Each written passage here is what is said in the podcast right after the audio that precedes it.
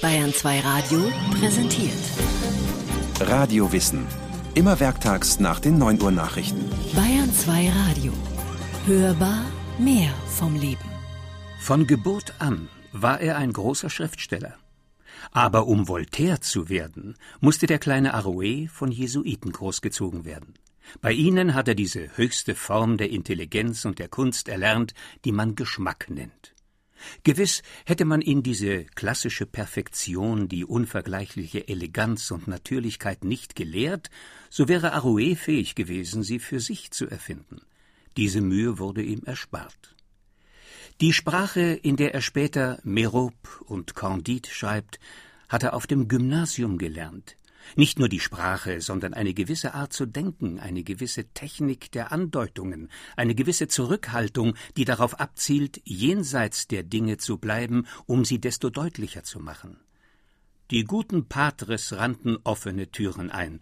Ihre literarischen Prinzipien schienen ihm die Natur selbst, seine eigene Natur. Am 21. November 1694 wird François-Marie Arouet bekannt geworden als Voltaire, in Paris geboren. Der Vater François Arouet ist ein einflussreicher Notar, der es zum königlichen Rat bringen wird. Die Mutter, Marie-Catherine, entstammt einer adeligen Familie. Der kleine Arouet ist so schwach, dass die Hebamme prophezeit, er werde nur einen Tag am Leben bleiben. Ein Irrtum. François ist sieben, als er die Mutter verliert. Mit zehn Jahren kommt er ins Jesuitenkolleg. Eines Tages vergnügte sich François in der Schule damit, seine Tabaksdose in die Luft zu werfen und wieder aufzufangen. Schnupftabak wurde gerne gegen Erkältungen genommen. Der verärgerte Lehrer konfisziert die Tabaksdose und gibt sie nicht eher zurück, bis der Schuldige eine Abbitte in Versen an ihn richtet. So sieht eine intelligente Strafe im Lycée Louis le Grand aus. Eine geglückte Schulzeit. Bei aller Kritik an der Kirche und ihren volksverdummenden Vertretern, an seine Lehrer erinnert sich Voltaire ein Leben lang voller Dankbarkeit und Respekt. Ich bin sieben Jahre von Männern erzogen worden, die sich unermüdlich Mühe gaben, Geist und Sitten der Jugend zu bilden. Wenn man fragt, was ich in den Jahren, als ich im Hause der Jesuiten lebte, bei ihnen gesehen habe, so kann ich nur antworten, das arbeitsamste, bescheidenste, regelmäßigste Leben alle Stunden eingeteilt zwischen der Sorgfalt, die sie uns widmeten, und den Übungen, die ihr strenges Glaubensbekenntnis mit sich brachte. Nach einer behüteten Kindheit, die Familie Arouet gehört zur gehobenen Bourgeoisie, wird François im Jesuitenkolleg mit den noch herrschenden Standesunterschieden konfrontiert. Die adeligen Zöglinge haben mehr Rechte und Einzelzimmer. Seinem Selbstbewusstsein tut es keinen Abbruch. Da ich bei meinem Eintritt in das Leben nicht besonders vermögend war, war ich unverschämt genug zu meinen, ich könnte mir so gut wie andere eine durch Energie und Arbeit erreichbare berufliche Stellung schaffen. Ich wandte mich den schönen Künsten zu, die stets mit Geringschätzung betrachtet werden, da man auf diese Weise nicht königlicher Rat werden kann. Wenn man etwas Geld anlegt, kann man vielleicht Referent des Staatsrats für Bittschriften werden. Aber mit Hilfe des Geldes kann man kein Gedicht schreiben. Und schreiben, das ist es, was Voltaire will. Natürlich ist der Vater dagegen. Schließlich soll sein jüngster Sohn in seine Fußstapfen treten und Rechtswissenschaften studieren. Die Schriftstellerei jedenfalls, so Vater Arouet, ist ein Beruf für Leute, die unnütz für die Gesellschaft und eine Last für ihre Angehörigen sein wollen und die später verhungern. Dass es sein Sohn nicht nur zum berühmtesten und einflussreichsten Schriftsteller seiner Zeit bringen wird, und da er im Umgang mit Geld viel Geschick beweist, auch zum reichsten Vertreter seiner Zunft, kann Monsieur Arouet freilich nicht ahnen. Auch nicht, dass viele Franzosen das 18. Jahrhundert als das Jahrhundert Voltaires bezeichnen werden. Zwar schreibt sich Voltaire an der juristischen Hochschule ein, verbringt aber einen Großteil seiner Zeit damit, elegante, geistreiche und satirische Verse zu schreiben. In den intellektuellen, freidenkerischen und schöngeistigen Kreisen der Bourgeoisie und zunehmend auch des Adels findet er mehr und mehr Anklang. Man schätzt seinen klaren Geist, den sprühenden Witz und die nichts und niemanden verschonende Ironie. Er liebt die Geselligkeit, die Abende am Spieltisch, die Komödie, das leichte Leben und den Flirt mit schönen Frauen. Und er beginnt, Stücke zu schreiben – nach antiken Vorbildern. Dazu besitzt er schauspielerisches Talent und Spaß, selbst auf der Bühne zu agieren. 1718 erscheint die Tragödie Ödipus, 1723 sein Epos über die Gräuel der Religionskriege La Henriade. Bald wird eine adelige Geliebte seinen gesellschaftlichen Aufstieg krönen. Paris um 1715. Nach dem Tod des absolutistischen Königs Ludwig XIV. übernimmt Herzog Philipp von Orléans die Regierungsgeschäfte für den minderjährigen Thronfolger. Kein Despot, sondern ein milder Herrscher, der die auf ihn gemünzten satirischen Verse Voltaires lediglich mit Verbannung in die Provinz, nicht mit Kerkerhaft in der berüchtigten Bastille ahndet. Doch die bleibt dem aufmüpfigen Untertan auf Dauer nicht erspart – Schließlich hat er sich schon früh zu seinem Lebensmotto bekannt. Mein Handwerk ist das zu sagen, was ich denke. Und da das meist nicht mit der Meinung der weltlichen und kirchlichen Herren vereinbar ist, schafft er es nur mit viel Glück, der Fürsprache seiner Freunde und Gönner und nicht zuletzt auch durch die einflussreiche Stellung des Vaters, nicht sang- und klanglos für immer hinter den dicken Mauern der Bastille zu verschwinden. Auch dass er beginnt, seine Werke mit de Voltaire zu zeichnen, empfinden viele Vertreter der Aristokratie als unverzeihliche Anmaßung. Zeit, sich nach einem Exil umzuschauen, in dem kritische Geister geschätzt und die Meinungsfreiheit bereits als Menschenrecht anerkannt ist. England also, mit seiner konstitutionellen Monarchie und der fortschrittlichen Verfassung. Das Reich der großen Aufklärer, und des Isaac Newton, dessen Texte Voltaire ins Französische übersetzen wird. Ich bin noch unsicher, ob ich mich in London niederlassen werde. Ich weiß, dass dies mein Land ist, in dem die Künste gelehrt und belohnt werden. In diesem Land denkt man frei und vornehm, ohne durch knechtische Furcht gehemmt zu sein. Wenn es nach meiner Neigung ginge, würde ich hierbleiben, allein schon, um denken zu lernen aber ich weiß nicht, ob mein geringfügiges, durch so viele Reisen in Unordnung geratenes Vermögen, meine schlechte Gesundheit mir erlauben werden, mich in den Trubel von Whitehall und London zu stürzen. In den philosophischen Briefen wird Voltaire seine Erfahrungen in England zusammenfassen. Ein Mensch ist dort von der Entrichtung gewisser Steuern nicht darum befreit, weil er Adeliger oder Priester ist. Den Bauern drückt nicht der Holzschuh, er isst Weißbrot, trägt gute Kleidung und schreckt nicht davor zurück, die Zahl seiner Haustiere zu vergrößern oder sein Dach mit Ziegeln zu decken, weil man ihn vielleicht im nächsten Jahr daraufhin mit höheren Steuern belasten könnte. Viele Bauern leben als freie Menschen auf eigenem Grund und Boden, während in Frankreich die niederen Stände noch ein der absolutistischen Willkür unterworfenes, menschenunwürdiges Dasein führen. Freiheit des Gedankens macht das Leben der Seele aus. Es ist ein großes Unglück, dass es so wenige französische Nachahmer unserer Nachbarn der Engländer gibt.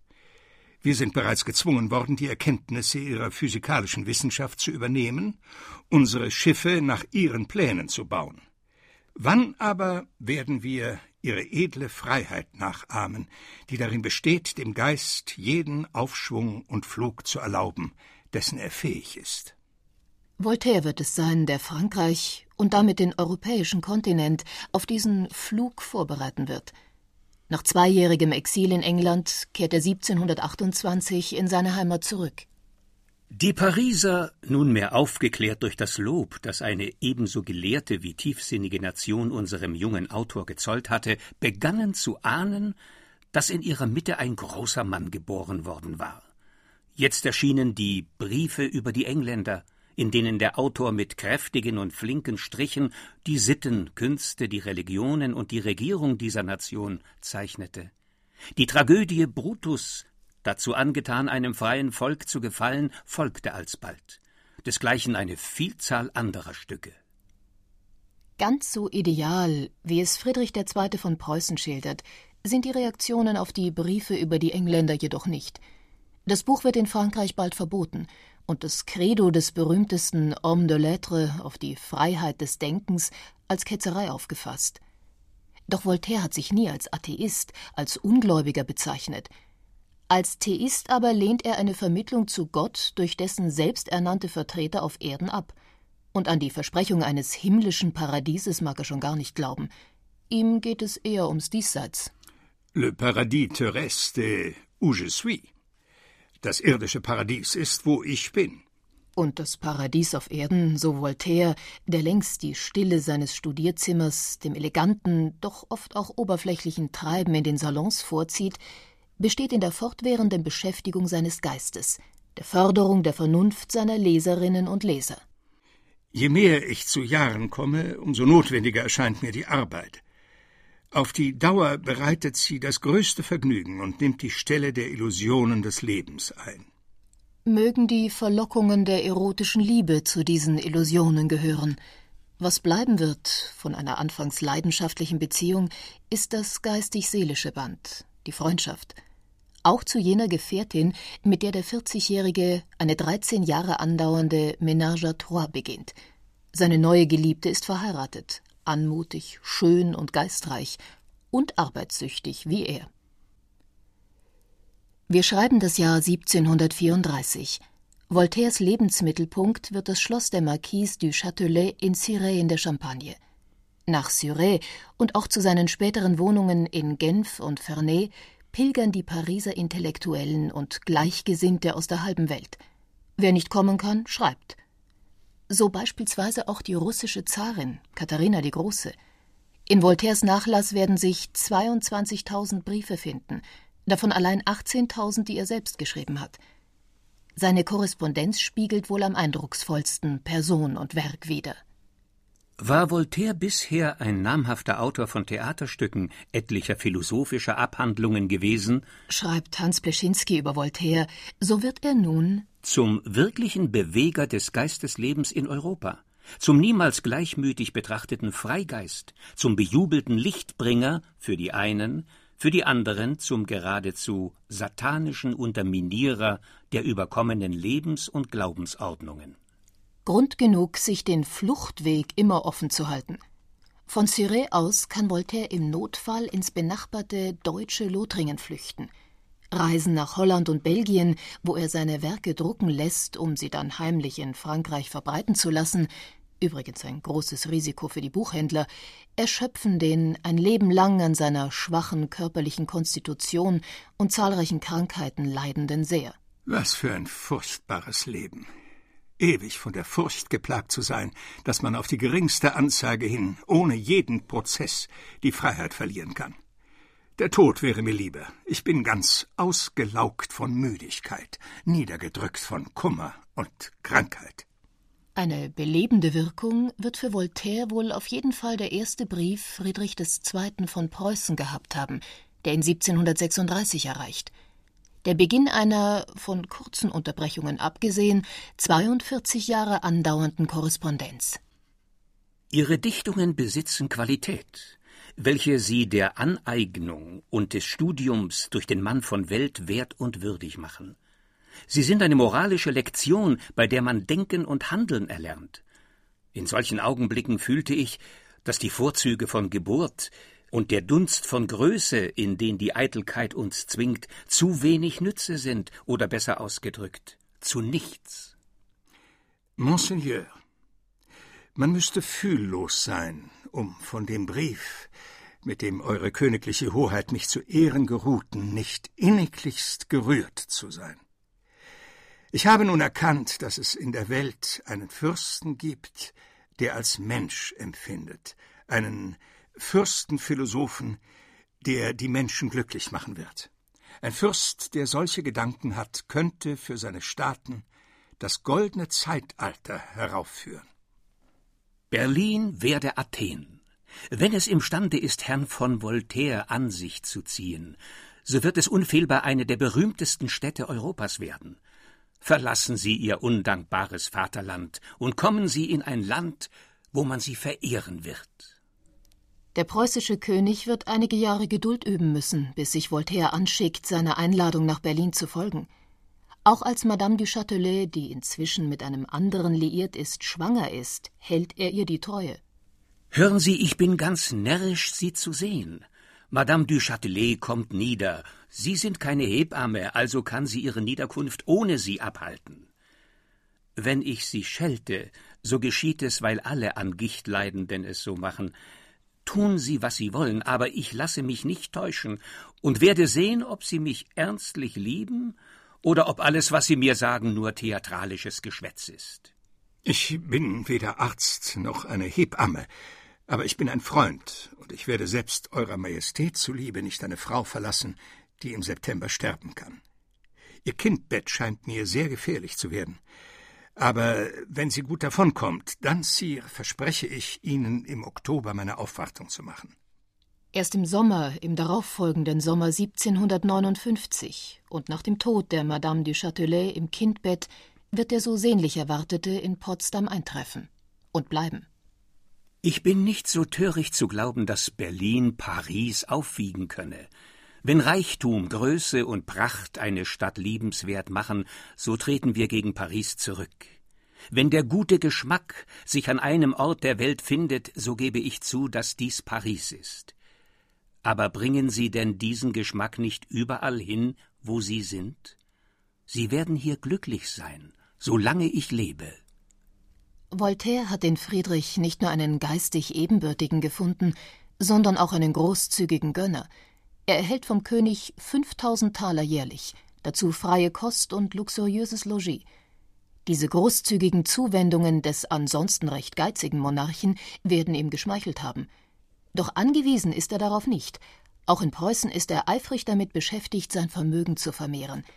Er gibt seinen adeligen Bekannten Kredite, gegen Zinsen versteht sich, ist darüber hinaus im Juwelenhandel und Spekulationsgeschäften erfolgreich tätig. Sein damaliges jährliches Einkommen wird auf eine Viertelmillion Euro geschätzt.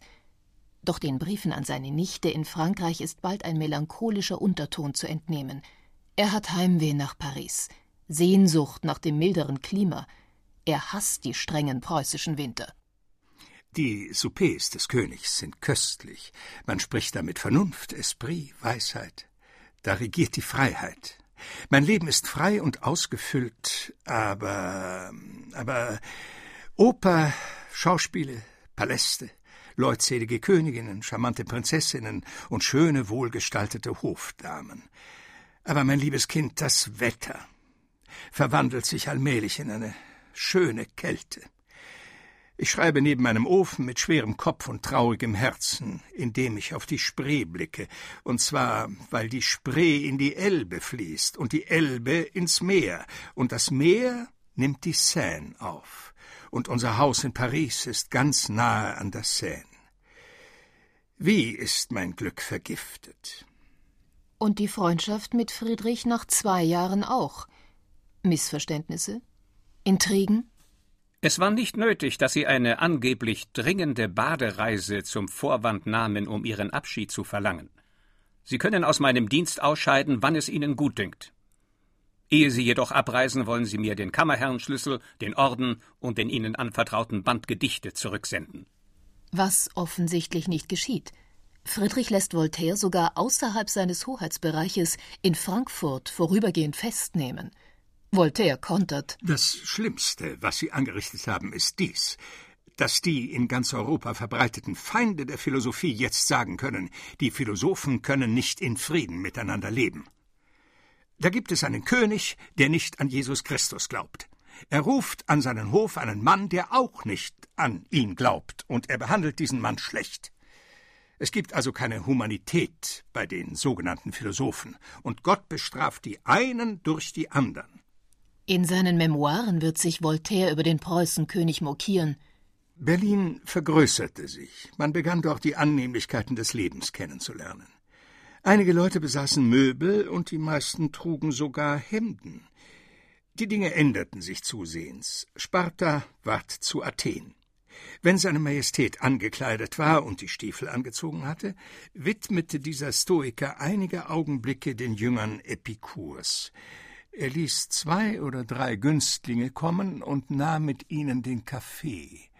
Derjenige, dem er sein Taschentuch zuwarf, blieb ein kleines Viertelstündchen mit ihm allein. Waren diese schuljungen Vergnügungen beendet, so kamen die Staatsgeschäfte an die Reihe. Sein Premierminister kam mit einem dicken Aktenbündel unter dem Arm über eine Geheimtreppe. Mit 59 Jahren findet der heimatlose Voltaire eine Bleibe am Genfersee. Hier kann er verwirklichen, was er bereits in seinem berühmtesten Werk Candide hat anklingen lassen. Wir müssen daran gehen, unsere Gärten zu bestellen. An Voltaires Seite eine neue Frau, Freundin oder Geliebte. Jedenfalls seine Nichte, auf die er nach dem Tod der geliebten Schwester sämtliche Zuneigung und Anhänglichkeit übertragen hat. Ich habe mich zum Maurer, Zimmermann und Gärtner entwickelt. Madame Denis und ich sind dabei, für unsere Freunde und unsere Hühner Behausungen zu schaffen. Wir pflanzen Orangenbäume und Zwiebeln, Tulpen und Karotten. Seine Naturliebe ist allerdings völlig frei von der naiven und romantischen Schwärmerei eines Rousseau. Dessen Verteufelung aller zivilisatorischer Errungenschaften tritt Voltaire mit der ihm eigenen Ironie entgegen. Ich habe, mein Herr, Ihr neues Buch gegen die menschliche Gattung erhalten und danke dafür. Niemand hat es mit mehr Geist unternommen, uns zu Tieren zu machen als Sie. Das Lesen Ihres Buches erweckt in einem das Bedürfnis, auf allen Vieren herumzulaufen. Da ich jedoch vor einigen sechzig Jahren diese Beschäftigung aufgegeben habe, fühle ich mich unglücklicherweise nicht in der Lage, sie wieder aufzunehmen. Obwohl er diesen toll gewordenen Hund nicht länger als Philosophen bezeichnen möchte, tritt Voltaire vehement für Rousseau ein, als die Schweizer Behörden dessen Buch verbrennen lassen.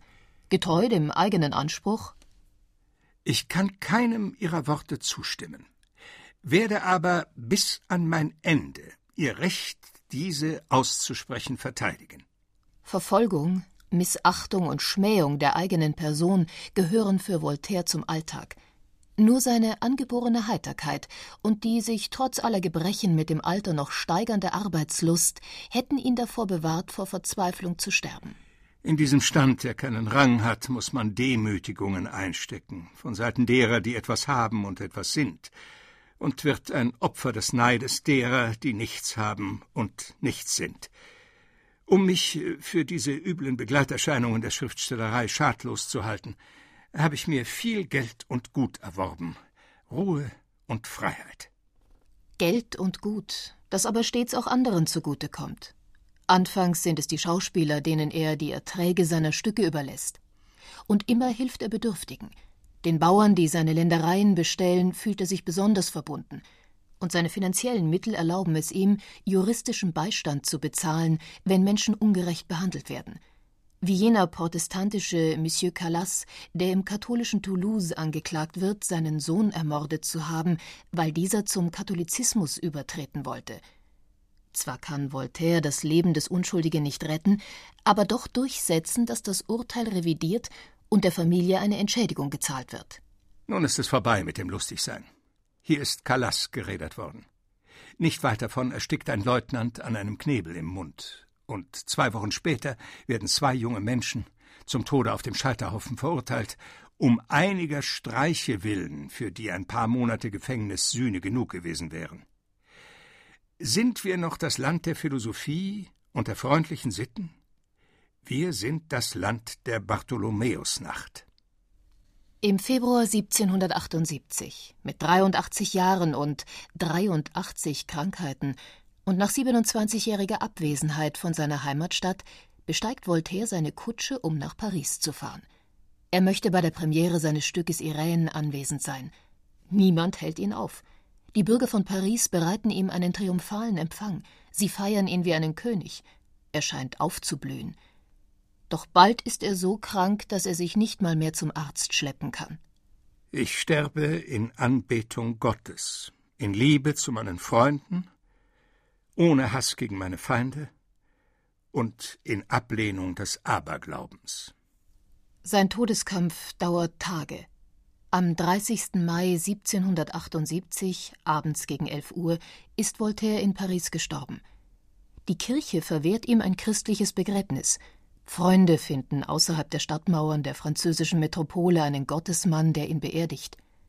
Voltaires Herz aber wird in einer goldenen Kapsel in der Pariser Bibliothèque Nationale aufbewahrt